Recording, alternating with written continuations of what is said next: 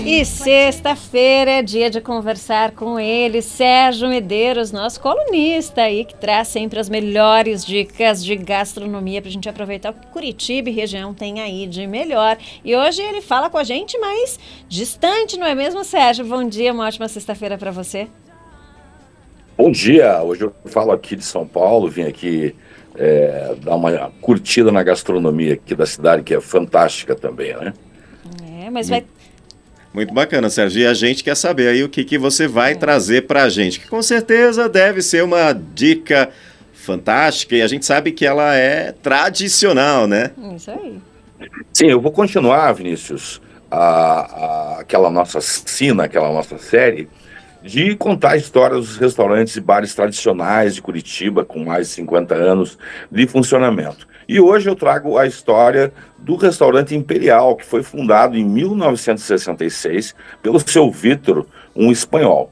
Nós temos que localizar as coisas, porque vamos combinar aqui, 66 é, tinha menos população em Curitiba, mas quase todo mundo, grande parte das pessoas, trabalhavam no centro, né?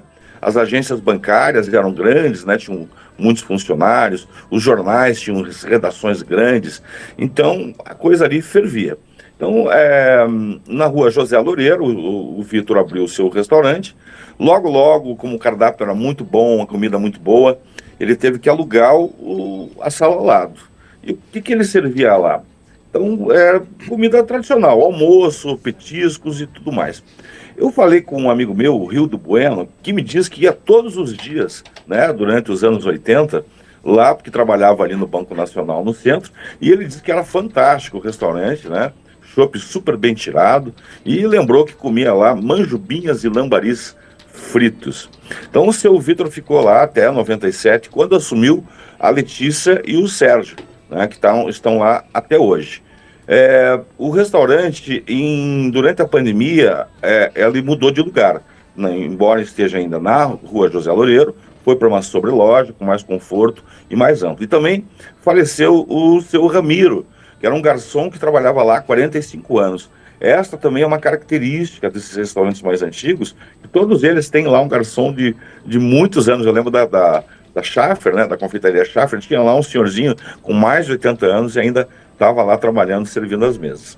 Então, é, o que, que você tem hoje lá no, no, no restaurante Imperial? Ele foi totalmente reformado, está com um ambiente bem legal e foram mantidos no cardápio é, pratos que são, eram tradicionais desde a época do, do espanhol, do seu Vitor, né? Então você encontra lá mignon parmegiana, orelha de elefante, churrasco de igreja. E agora, o que, que você gosta, é, Giovana, assim, de pratos que são tradicionais, que tem nesses, nesses bares, nesses restaurantes mais antigos, né? Tipo, você gosta de dobradinha? Sabe que eu nunca provei dobradinha, Sérgio. Não é uma ah, coisa é? que eu costume comer, assim. E, e vou te dizer porque que eu nunca provei. Porque eu, por exemplo, não gosto de moela. Sabe aquela farofa com moela? Então, eu, eu normalmente Sei. não como, assim. Então, é algo que eu tenho que ser incentivada por outras pessoas para comer. Então, como ninguém ali do meu círculo me oferece, nunca experimentei. Mas quem sabe aí? A gente tem, marca um dia e aproveita para curtir. Mas desses mais antigos, eu gosto muito de frango a passarinho. E eu gosto também daquelas refeições. Clássico, né? é, aqueles filé de igreja, sabe? Que normalmente tem ah, nesses ah, tem restaurantes. Lá. Então, hum. é, é, a minha então, pedida. olha, olha só, então. É, esses restaurantes mais antigos, eles seguem no cardápio com pratos que são mais elaborados de fazer, né? Como costela assada, é, como é, churrasco de igreja, enfim. Então eu vou dar aqui, porque tem o prato do dia. Então hoje o que, que se serve lá no restaurante Imperial? Então vamos lá. Segunda-feira, tutua mineira. Terça, aí já não dá para você, Giovana, é dobradinha. Quarta e sábados, a tradicional feijoada completa, super bem servida. Quinta tem dois pratos, que é o carneiro grelhado e a panceta a pururuca. E hoje, sexta-feira, para quem quiser aproveitar, tem uma costela assada que é uma maravilha. Então, é, outro prato também super legal lá é o parmegiana de mignon, que o garçom vem e corta com a colher na mesa na frente do cliente. Sabe quando eu, é, é, quando eu acho, quando eu digo que um garçom das antigas ele é muito bom, é quando ele serve o arroz com duas colheres. Você já viu isso? Já. já. É bem legal. Delícia, né? Precisa muita habilidade. então é isso aí. E é, desde a época lá do seu Vitor, o tradicional também do restaurante Imperial era a paella, uma maravilha. Hum. E o Sérgio, que é o atual proprietário, sob encomenda, ele ainda faz a partir de duas pessoas, 48 horas de antecedência.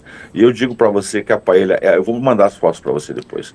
A paella é maravilhosa. Eu, semana que vem, Sérgio, eu vou aí comer a sua paella, eu vou encomendar, hein? Pode deixar. Então era isso aí, contando a história aí dos lugares antigos de Curitiba. Essa tradição precisa ser conservada. Esses lugares trazem muita história e muito sabor. Era o que a gente tinha para hoje, mas para finalizar, Giovana, não posso deixar de falar do Festival de Carne de Onça da Curitiba Honesta, que continua até o dia 4 de outubro.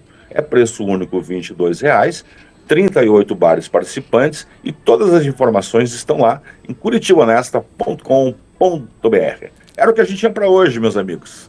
Valeu, certo, Sérgio. Sérgio. Super obrigado aí pelas dicas. Um ótimo fim de semana para você. Para vocês também, um grande abraço aí aos nossos ouvintes. Semana que vem eu volto com mais história. Excelente final de semana. Um abraço, até. Um abraço, até. Só para a gente reforçar, gente, então, o endereço né, do restaurante Imperial, a dica do Sérgio de hoje, Rua José Loureiro, número 111, no centro aqui de Curitiba. É na Sobreloja, um lugar muito bonito. Vale a pena conferir aí, independente se você gosta de dobradinho ou não. Pode pedir filé de igreja, não é mesmo? é isso aí.